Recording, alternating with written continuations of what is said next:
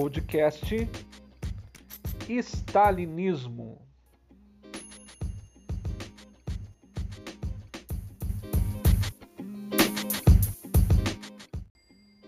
Compreender a importância de Stalin para a União Soviética é fazer um fechamento, é buscar uma conclusão dentro do estudo da Revolução Russa. Mesmo com a adoção da nova política econômica, mesmo com esta abertura econômica, essa abertura ao capitalismo, não houve na União Soviética pós-revolução uma abertura política. O próprio poder dos sovietes passa a ser substituído por um poder central do Partido Comunista. E isso é reforçado quando Joseph Stalin sobe ao posto de secretário-geral do partido. Isto no ano de 1922.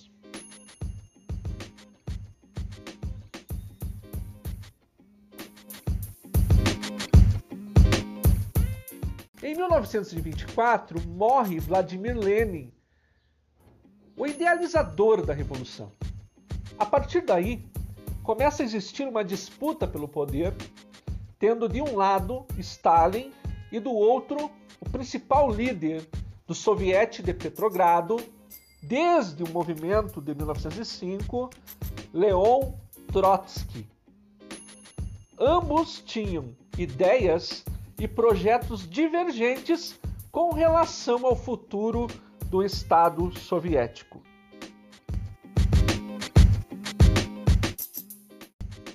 Nos anos de 1924 e 1925, nos congressos do Partido Comunista, Stalin conseguiu fortalecer alianças com importantes dirigentes bolcheviques.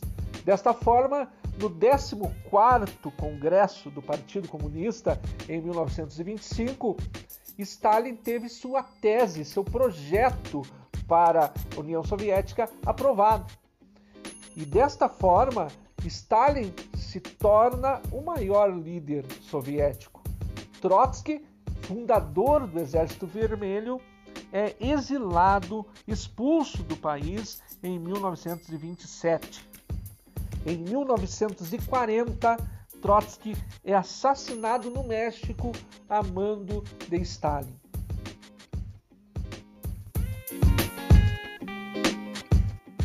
No governo Stalin, a União Soviética se isola ainda mais do resto do mundo.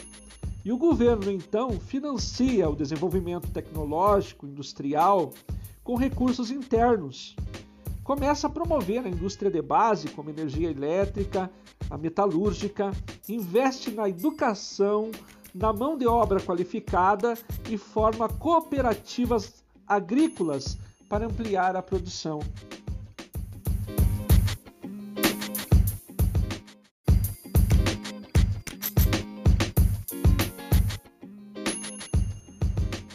Contudo, Stalin governa a União Soviética com mãos de ferro, instala uma ditadura, persegue adversários políticos, inclusive ex-aliados, líderes da revolução. Num país onde não existia liberdade de imprensa e nem liberdade de expressão, o grupo considerado inimigos do Estado era cada vez maior e eram então enviados para os gulags, uma prática já adotada pelos governos dos czares, que eram os campos de trabalho forçado. No governo Stalin, mais tarde, passaram a ser também campos de execução. Milhares de pessoas foram enviadas para estes campos. Lá, muitos morreram de frio ou de fome.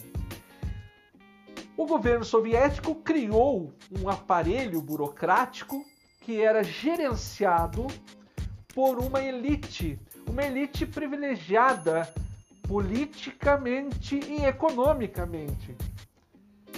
Podemos analisar que a Revolução de 1917 teve caráter marxista. Foi considerada uma revolução socialista. O partido que administrava a União Soviética, o partido de Stalin, era o Partido Comunista. Mas o que houve, o que foi colocado em prática na União Soviética de Stalin foi um Estado totalitário, com características criadas por Stalin. É o que estudamos então como stalinismo.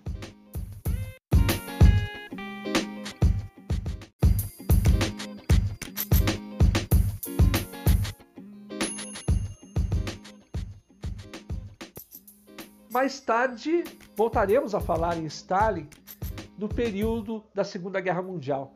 Stalin foi um personagem da Primeira Guerra, foi importantíssimo na Segunda Guerra Mundial, no desenrolar da guerra e também na criação do período, podemos dizer assim, chamado de Guerra Fria.